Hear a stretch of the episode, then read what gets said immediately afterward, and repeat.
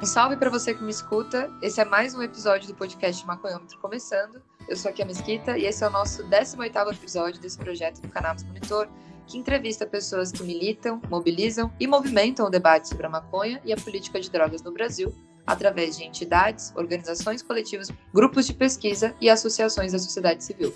Esse programa foi o primeiro do nosso projeto de podcasts no formato de entrevistas, e por isso ele foi batizado de Maconhômetro Entrevista. Só que de lá para cá, o Maconhômetro se ampliou, né? E hoje o repertório conta com várias versões de programas nesse formato, como o Aperto Rec, o Ciência, o Imprensa e o Política, que são programas diferentes. Todos também com a proposta de entrevistar né, os atores que movimentam o ecossistema canábico e antiproibicionista brasileiro. Por isso mesmo, para fazer mais sentido, a partir de agora, desse 18º episódio, esse programa foi rebatizado para Maconhômetro Sociedade. Então, toda vez que você vê esse nome, né, passando por aí, saiba que é esse programinha aqui que chamava a entrevista anteriormente que você vai escutar. Como quem nos acompanha já sabe, aqui a gente dialoga com representantes de iniciativas da sociedade civil que disputam as narrativas em torno da superação do proibicionismo, da descriminalização também, regulação e legalização da maconha e outras drogas no nosso país. O objetivo é que a gente consiga mapear quais são essas principais organizações e coletivos que estão atuando Desse modo, a gente consegue informar sobre as formas de atuação e organização, quais são os objetivos e perspectivas em relação ao futuro desse setor inteiro no Brasil. Nesse episódio, eu recebo para trocar uma ideia o Enor Machado de Moraes, representando a Associação Flor da Vida, que é uma associação terapêutica com sede em Franca, São Paulo, e que busca ajudar famílias a iniciarem o tratamento com cannabis para as mais diversas patologias. O Enor começou a cultivar cannabis e fabricar o óleo à base da planta para garantir o tratamento de saúde do seu sobrinho. Assim, ele viu resultados muito positivos e acabou querendo que esse sonho fosse compartilhado com mais pessoas. Daí nasceu a Associação Flor da Vida e nós vamos ter a oportunidade hoje de conhecer um pouco dessa iniciativa. Essa é a primeira associação terapêutica que a gente entrevista nesse projeto e daqui para frente vão vir outras. Então é muito interessante que a gente conheça o ponto de vista de cada uma dessas pessoas e o que motivou elas, né? Seja muito bem-vindo ao Maconhômetro, Enor. É um prazer receber você aqui para trocar essa ideia sobre o trabalho desenvolvido na Flor da Vida. Olá! Primeiramente, só agradecimento pelo espaço, Gustavo, Guia, Maconhômetro. Muito obrigado. Bora lá trocar essa ideia. Bom, quero começar pedindo para você contar para a gente um pouco da sua trajetória, né? E explicar o que, que é a Associação Flor da Vida, como que essa associação surgiu, é, assim, você pode também explicar qual, é, quais são as atuações que vocês têm como associação terapêutica e quais foram os seus objetivos aí desde o início até hoje com esse trabalho. Vamos lá. É, a Associação Flor da Vida, como quase todas outras associações que eu conheço, geralmente nasce da necessidade de um paciente, na maioria das vezes familiar, amigo, próximo, que precisa de uma intervenção, de um medicamento, de alguma coisa, e que o Estado e que as empresas, naquele momento, ou com um valor que se tem, não consegue ter acesso. Né? E aqui com, comigo, na minha família, foi basicamente isso. Nasceu o Eduardo, filho da minha irmã, diagnosticado com autismo já logo no ano e meio, que é um diagnóstico bem precoce mesmo, que é uma das coisas que a gente luta também. E aí, assim, eu sempre fui programador de computador, sempre tive as minhas dificuldades e a cannabis me ajudando sempre. E, e quando fui pesquisar para tentar ajudar a, o Eduardo, a minha irmã, o contexto da maconha, da cannabis aparecia muito no, junto com o autismo, né? Com uma perspectiva muito boa de tratamento, com bastante coisa. E eu falei, meu Deus, será que eu tenho esse medicamento já, né, no meu guarda-roupa? E aí seguindo as pesquisas, como fazer, como dosar isso para uma criança, né? E quebrando o tabu da minha família também, que sempre foi, né? Eu acho que quase todas, sempre man manter o seu discurso para manter longe das drogas, e as drogas estavam ali, a cannabis inserida. E, e aí, então, ela vai o Enor levar para dentro de casa, falar que a gente tinha que dar para uma criança, que era seguro, que a gente tinha resultados, que tinha traduzido alguns é, textos de autistas que chamavam recuperados na época dos Estados Unidos, que falavam que conseguia desenvolver as habilidades. Então, convenci, e aí eu digo que até hoje a gente está aqui fazendo exclusivamente por conta dos resultados, né? Que a gente teve lá naquela primeira hora que o Eduardo tomou os medicamentos e, e consequentemente, com todos que chegaram depois que eu não conseguisse omitir a ver as pessoas precisarem do medicamento e, e ele ser tão fácil de fazer. Né? Eu lembro bem na época quando realmente eu me liguei nisso, porque a gente estava tentando comprar o, o, importado, que é, isso faz seis anos atrás, que é o Charlotte Web, que era um pouco mais de THC já, que era um médio bem mais avançado do que os feitos de cânhamo, não sei o quê, que já era uma genética, e, e ele custava R$ 2.600. E quando eu fiz o óleo de duas plantas, deu 60 frascos. Logo eu falei, não, isso eu fiz algo errado, né? Porque como que eles vão me vender um por três e eu na minha cozinha consigo... E não, né? Hoje a gente sabe que está certo e às vezes está até mais certo do que é, o que eles fazem, que é os óleos importados, cheios de metais. Então a associação surge dessa forma, né? Da gente eu e logo chegando várias pessoas, advogados, acolhedores, não se omitindo a necessidade de pessoas tão próximas da gente e precisa, né? Eu ia perguntar em que é. ano que a associação surgiu, Enor?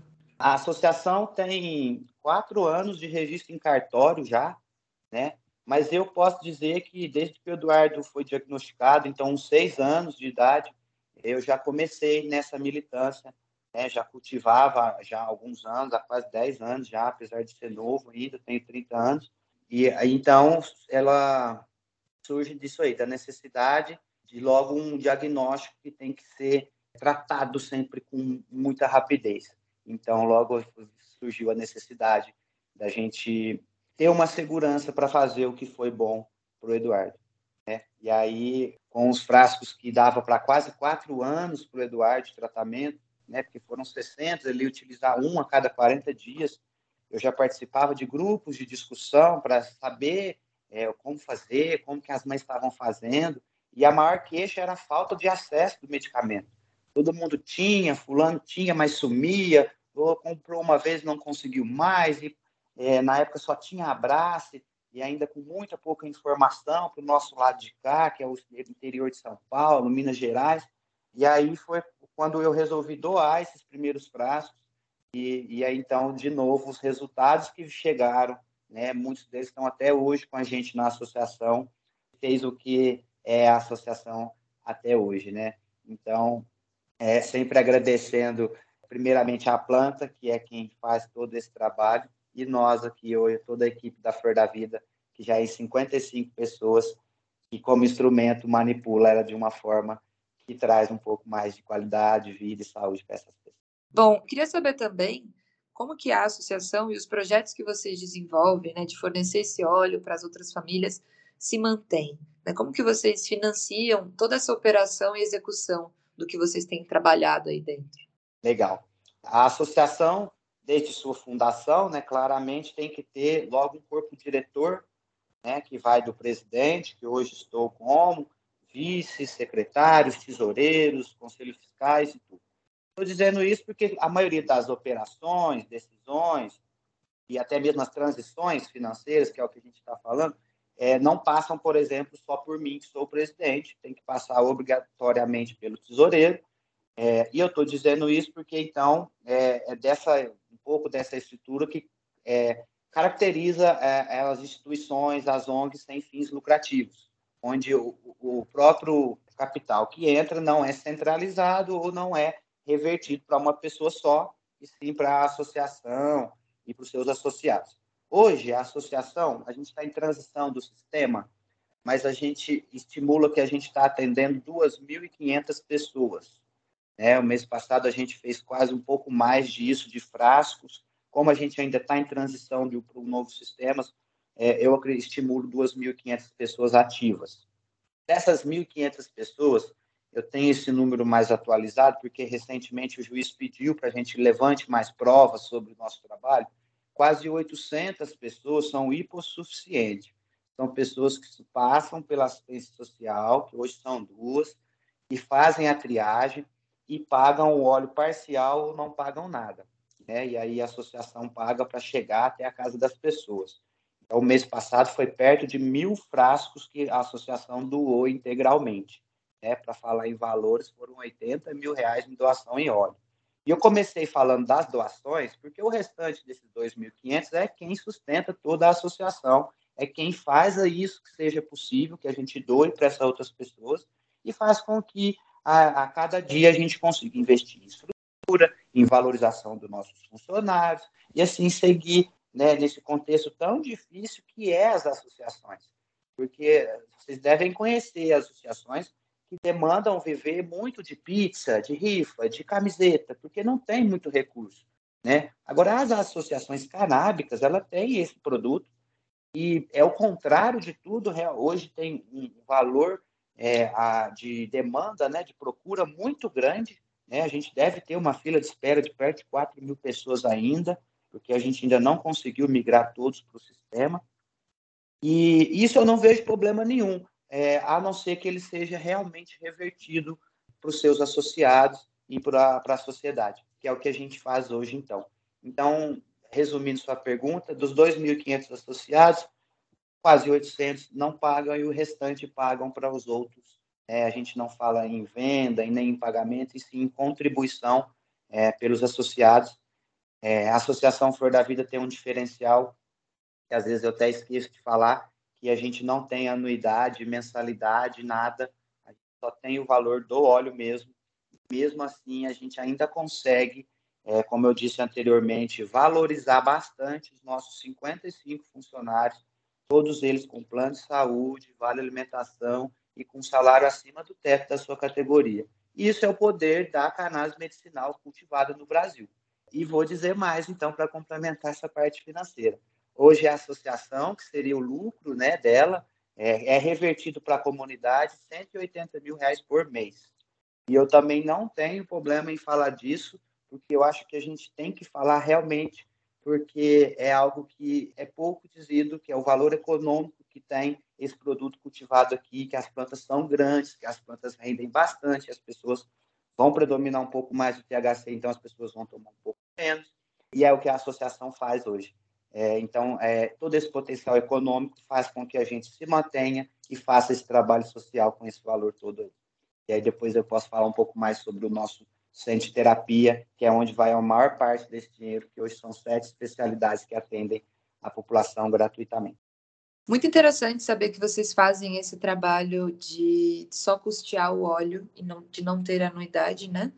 Interessante porque é realmente diferente de várias outras e é bom saber que também tem outras formas de funcionar, né? Esse tipo de organização coletiva aí.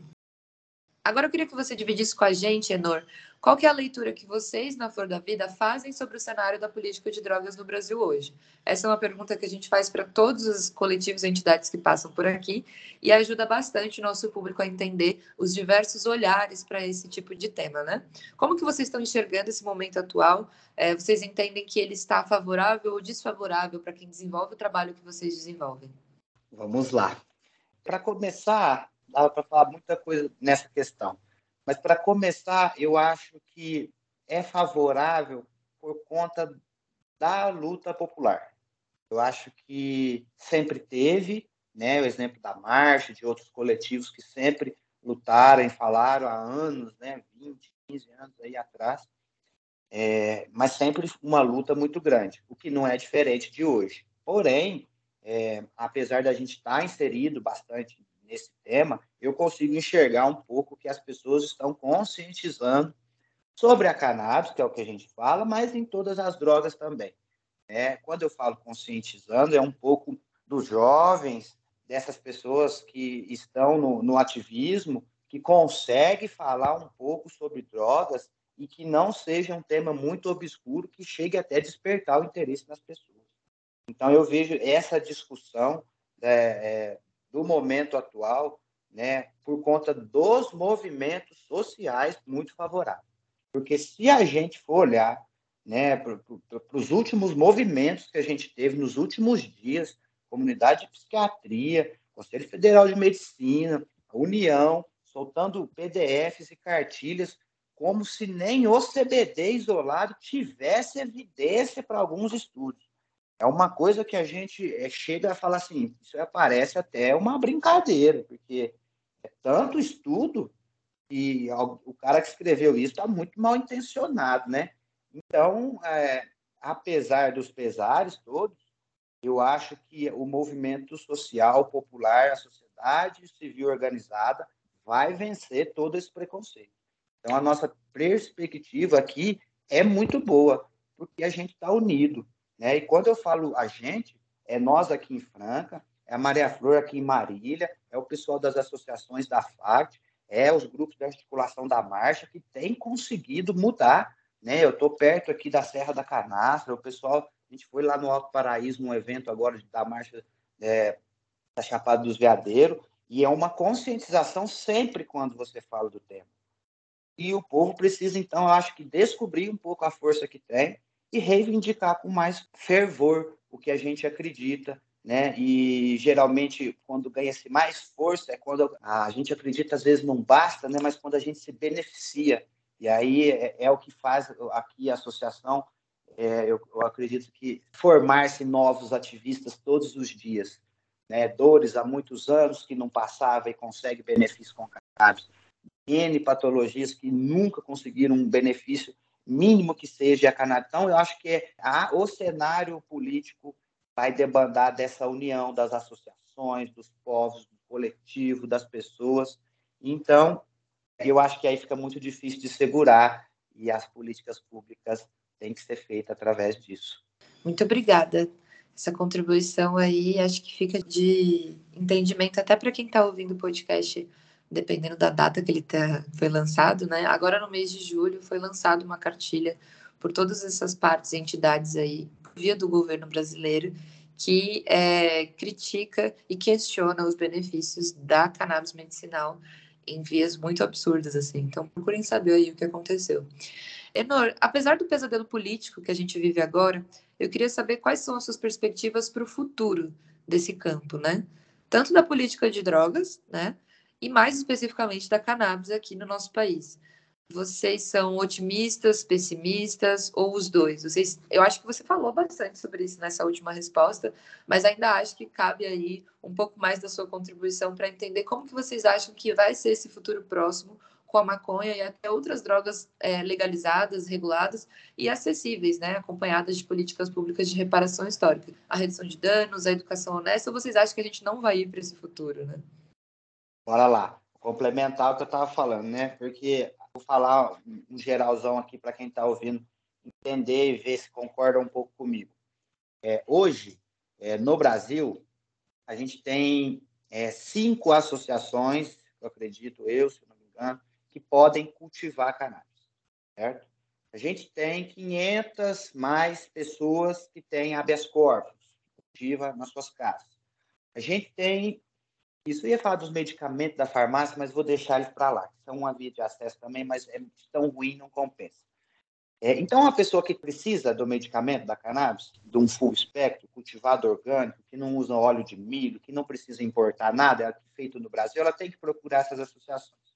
E assim como a gente conseguiu, é, conseguiu liminar, que é tudo muito instável ainda, a gente está uma luta muito grande para manter, é, outras podem conseguir também. Beleza. Mas o que eu quero chegar, onde que eu quero chegar, é que mesmo que a gente, por exemplo, faça um trabalho social legal, tenha um trabalho com os hipossuficientes, todos a gente entre num acordo que a gente faça isso, eu tenho muito receio de ainda ficar muito elitizado o acesso do óleo, porque exclusivamente não temos nada falando sobre autocultivo. Porque eu estou vivendo essa realidade hoje, que a gente tem um espaço dentro da cidade com quase 3 mil plantas cultivadas, e o nosso vizinho, se ele tiver duas, ele pode ir preso e pode ser torturado. Como que a gente, Flor da Vida, vai começar a expandir esse cultivo para hectares e hectares, sendo que o cara que mora ao lado pode ir preso a qualquer momento?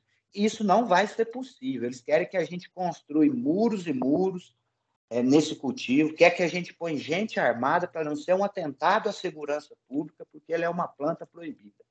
Então, por mais que a gente lute, por mais que a gente está falando até 399, por mais que a gente está fazendo um monte de frente social para tentar sensibilizar o bairro, para depois tentar sensibilizar a cidade, eu não vejo uma perspectiva de acesso, por exemplo, ao SUS com plantas brasileiras se a gente não regulamentar o autocultivo.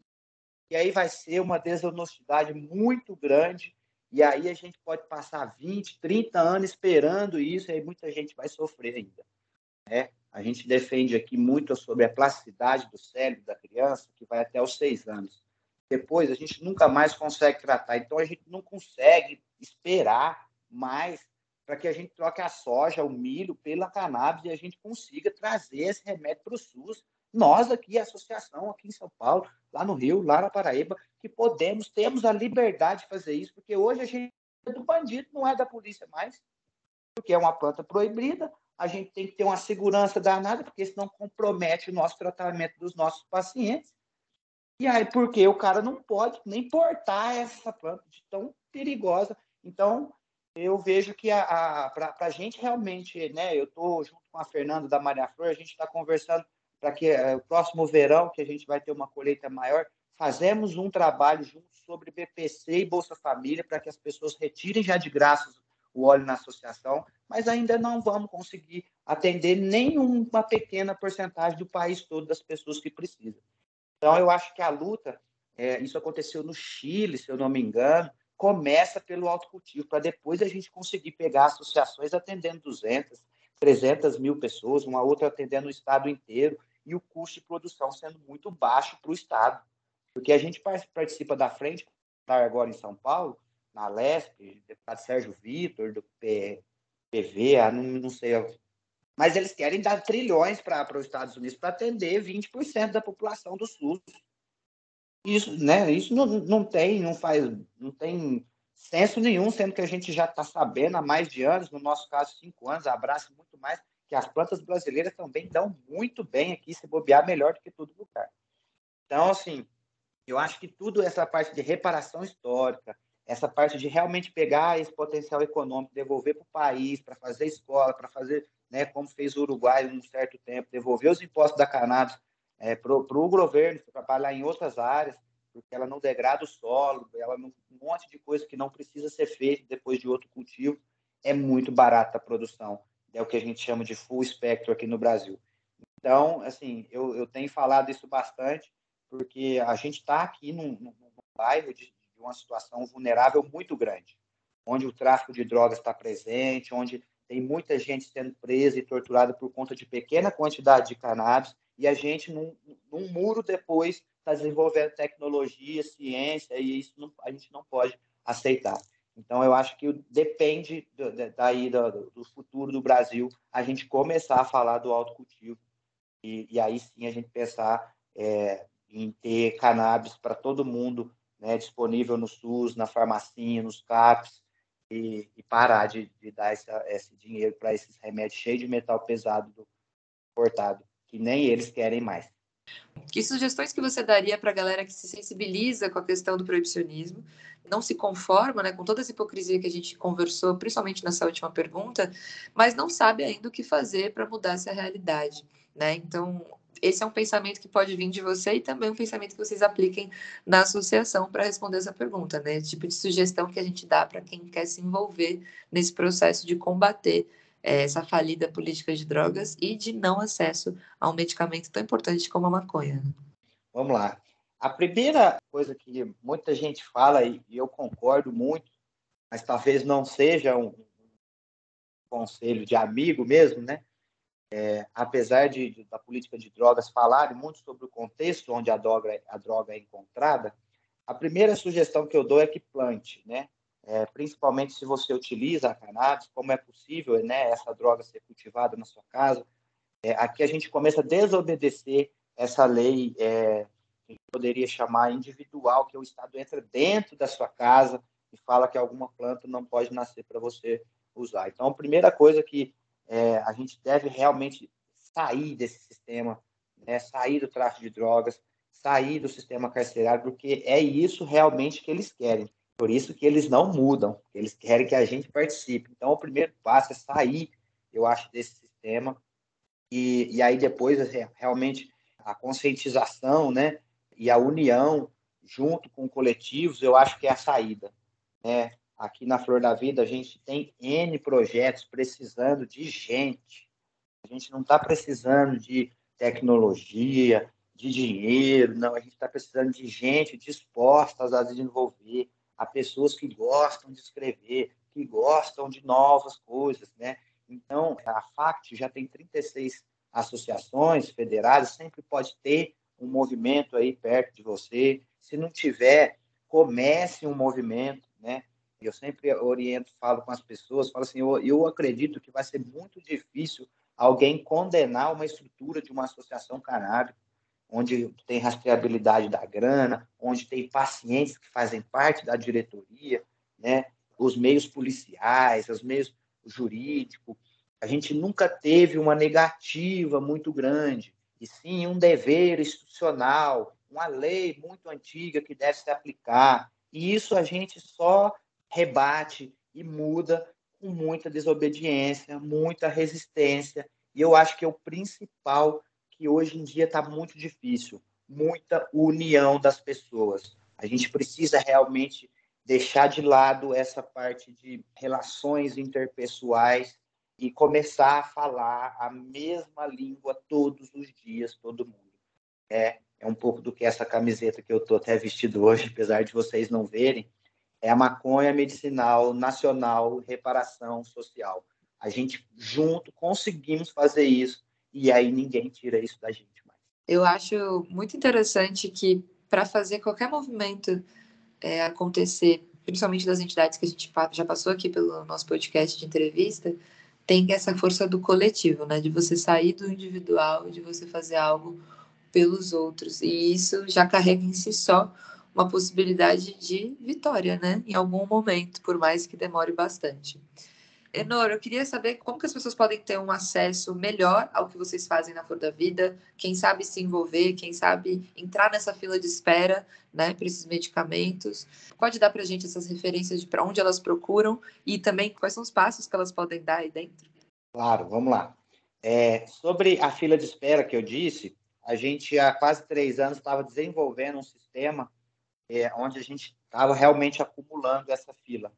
E aí, junto com o Cassiano lá da Abraça, ele disponibilizou para a gente o sistema que ele utiliza, que eles construíram, né, já com a experiência que eles têm, e hoje a associação não tem mais fila. Em cinco dias todo mundo é atendido. O que a gente está tentando fazer é chegar nos 4 mil que já estava na fila e tentar pedir para eles recadastrarem de novo. Então, se você for um deles que foi cadastrado e ainda não foi chamado, é só voltar lá no nosso site, ou também, se você quer é, se associar, fazer parte, entrar em contato. É, o nosso site flordavida.ong.br tem tanto nossa central de atendimento, que você vai conseguir falar pelo WhatsApp, e tem tanto já a central do associado, que você já consegue fazer o seu cadastro, e ele estando completo, a gente já libera para você ter acesso à central do associado, os benefícios com os olhos, os atendimentos, acolhimento, em cinco dias úteis. Então, flordavida.ong.br é, lá também tem a orientação para os médicos prescreverem, que também é uma luta que tem que ser abraçada junto com a associação, né? A gente tem os médicos parceiros, então, que fazem as consultas sociais, né? Consulta, então, se você ainda quer se cadastrar e não tem uma receita, pode se cadastrar lá como associado, que faltando a receita, a gente vai entrar em contato para em cinco dias para que a gente complete esse cadastro aí. É, e eu acho que é isso. Lá também no site, é, é, quem tiver interesse em vir conhecer a associação, nós estamos aqui no estado de Franca, né, na cidade de Franca, no estado de São Paulo, uma cidade perto de Ribeirão Preto, aqui, mas fica bem no interior, mais perto de Minas. E somos em três espaços aqui hoje. A gente tem a sede, onde consta o acolhimento, o laboratório. Temos um lugar que é o cultivo, que a gente chama de recanto, flor da vida onde a gente se encontra todos os dias para almoçar e também tem as nossas plantas cultivadas, as clonagens. É, e o outro espaço que é o Centro de Terapia, que tem um ano que a gente inaugurou, é, que é onde eu disse que os associados fazem a, as terapias, que é tão quão importante e, do que dar o óleo, é totalmente gratuito. Então, quem quiser vir conhecer, a gente tem sempre dois dias nos meses e entrando em contato com a central, ele vai passar para vocês que é de visita mesmo, que a gente dá um tour, explica todos, conhece todos os colaboradores. Então, quem quiser conhecer, quem quiser é, ter acesso ao óleo. Quem quiser tirar alguma dúvida que ficou aí na, na no podcast, é só dar um, um, acesso lá no nosso site que você já vai conseguir bastante informação. Ah, legal falar também sobre o nosso canal do YouTube, YouTube barra Flor da Vida. A gente está gravando três documentários, já tem uma parte deles lá. O primeiro chama Um Crime Sem Vítima, onde a gente viaja todos os estados do Brasil para mostrar aos nossos pacientes. A gente fez o levantamento que a gente está presente em todos os estados. Já está gravado o episódio de Manaus, o episódio do Paraná, o episódio de Minas Gerais. Então, quem quiser pode lá dar uma assistida para ver um pouco sobre os nossos resultados. Tem também um Consolidando Parcerias, que a gente vai visitar outras associações, quatro ou cinco já que a gente foi visitar, está gravado lá. E o por último, que é os avanços necessários que a gente grava em Brasília com os deputados sobre a PL 399. Então, YouTube barra Flor da Vida tem esses, esses documentários que a gente está fazendo e vários outros vídeos é, sobre o nosso dia a dia, sobre as parcerias, fazendo tijolo de cânhamo, é, mostrando um pouco da nossa estrutura. E Instagram e Facebook também, Associação Pontos Flor da Vida. Todo dia tem é, conteúdo novo lá também para vocês acompanharem aí. Eu acho que é isso. Poxa, Nor, você já até está avançado né, no, na pergunta aqui das entrevistas, porque eu ia pedir justamente isso, para você trazer aí conteúdos que você indica né, para os nossos ouvintes consumirem, que tem a ver com de proibicionismo, com relação a essa pauta da maconha no Brasil. Muito interessante saber que vocês têm um canal no YouTube e que estão produzindo esses documentários aí. Quando estiver no ar, com certeza a gente vai comunicar lá no canal do Monitor. Então, você tem também alguma outra recomendação de iniciativas, instituições, coletivos que as pessoas possam seguir ou até mesmo a gente aqui do Maconhômetro conhecer? Só para pontuar que já está no ar, viu? Lá no YouTube vocês já conseguem ver. A gente está gravando os estados e aí colocando, né? Então já está no ar Manaus, um vídeo muito bonito que a gente foi conhecer nossos pacientes lá, né? Quase 2 mil quilômetros de distância, nosso óleo chegando lá de barco. E Paraná no ar também. Então, só ir lá no Minas Gerais, só ir lá no YouTube, barra Flor da Vida. Eu tenho certeza que vocês vão gostar. E se eu pudesse indicar né, a, é, o meio que a gente está, mas é, aproxime, sigam uma, uma associação mais próxima de você, né, ajude. É o movimento que tem conseguido dar um pouco de luz no fim do túnel para os pacientes, né, porque, como eu já disse, é, a gente precisa desse movimento, é, apesar de toda a luta que veio bem antes da Flor da Vida, por exemplo, a gente precisa que ele aconteça da melhor forma agora, né? O Eduardo, por exemplo, se ele está falando hoje, como 80% dos autistas não fala, é porque a gente teve uma intervenção precoce. Então, não dá mais para a gente esperar. Paciente oncológico, não dá mais para sofrer. Então, uma dica que eu dou é se aproxime, né? veja com, se tem uma associação perto de você. É, se não, movimente-se o pessoal, venha conhecer uma associação para pegar aqui algumas dicas, para não cometer o erro que a gente cometeu. É, aqui da Associação Flor da Vida faz questão, muita questão mesmo, de poder ajudar as que estão começando. Então, conto com a gente nesse começo aí, né? E então, a dica que eu poderia dar, tem muita associação aí, já mais antiga que a gente, outras começando, e se vocês se aproximarem e somarem, eu acho que a gente consegue fazer um movimento aí interestadual né, que as associações sejam regionais, que a gente não precise ficar gastando muito dinheiro com frete, porque teremos tá, uma em cada estado ali, em cada perímetro urbano, e é isso. Então, fica a minha dica aí, por associar a associação, o ativismo canábico, eu acho que tem feito essa diferença aí, tanto no acesso quanto no avanço da discussão. Bom, muito obrigada pela resposta, por todas as indicações. É isso, a gente fica por aqui hoje. Muito bom conversar com você e conhecer o trabalho feito pela Associação Flor da Vida, saber o quanto vocês são sérios e comprometidos. Acho que uma coisa que me chamou muita atenção é essa ideia de vocês não precarizarem o trabalho de quem está ali dentro fazendo a instituição funcionar. Né? Isso é algo muito importante que pouca gente fala também. É, se você tiver aí suas, suas falas finais para se despedir do nosso público, a gente vai encerrar esse programa. Com certeza. É, agradecer mais uma vez é, todo mundo aí que está ouvindo até o fim, o pessoal pelo convite. E algo que eu acho que eu deixei de falar, mas que dá muito certo para finalizar, é que uma pessoa doente, é, que precisa, que tem uma patologia, na maioria das vezes ela precisa de um monte de mais de coisa. Não é só um remédio que vá curar ou melhorar a vida dela. A cannabis é uma potência anti-inflamatória, neuroprotetor, pode ajudar muito todo mundo. Mas as associações, que é o que eu tenho falado bastante, têm que brigar muito pela saúde integral do paciente. Então, que usemos a nossa força, que usemos o nosso capital para que é, a gente olhe realmente para o paciente, que ele chegue até a gente e tenha a sua vida melhorada. Porque o contexto dessas crianças especiais, dos idosos, com essas medicações, eles nunca melhoram. Passa anos, as crianças entram na puberdade, entram na adolescência e é uma loucura e as famílias perdem toda a vida. A cannabis ajuda muito, mas a gente tem que olhar sempre muito esse contexto. Isso diz muito os movimentos sociais, diz muito o MST sobre a saúde integral, sobre você ter um alimento de qualidade, sobre você ter segurança alimentar, né? Uma coisa que eu não pontuei, a Flor da Vida bate muito nessa tecla.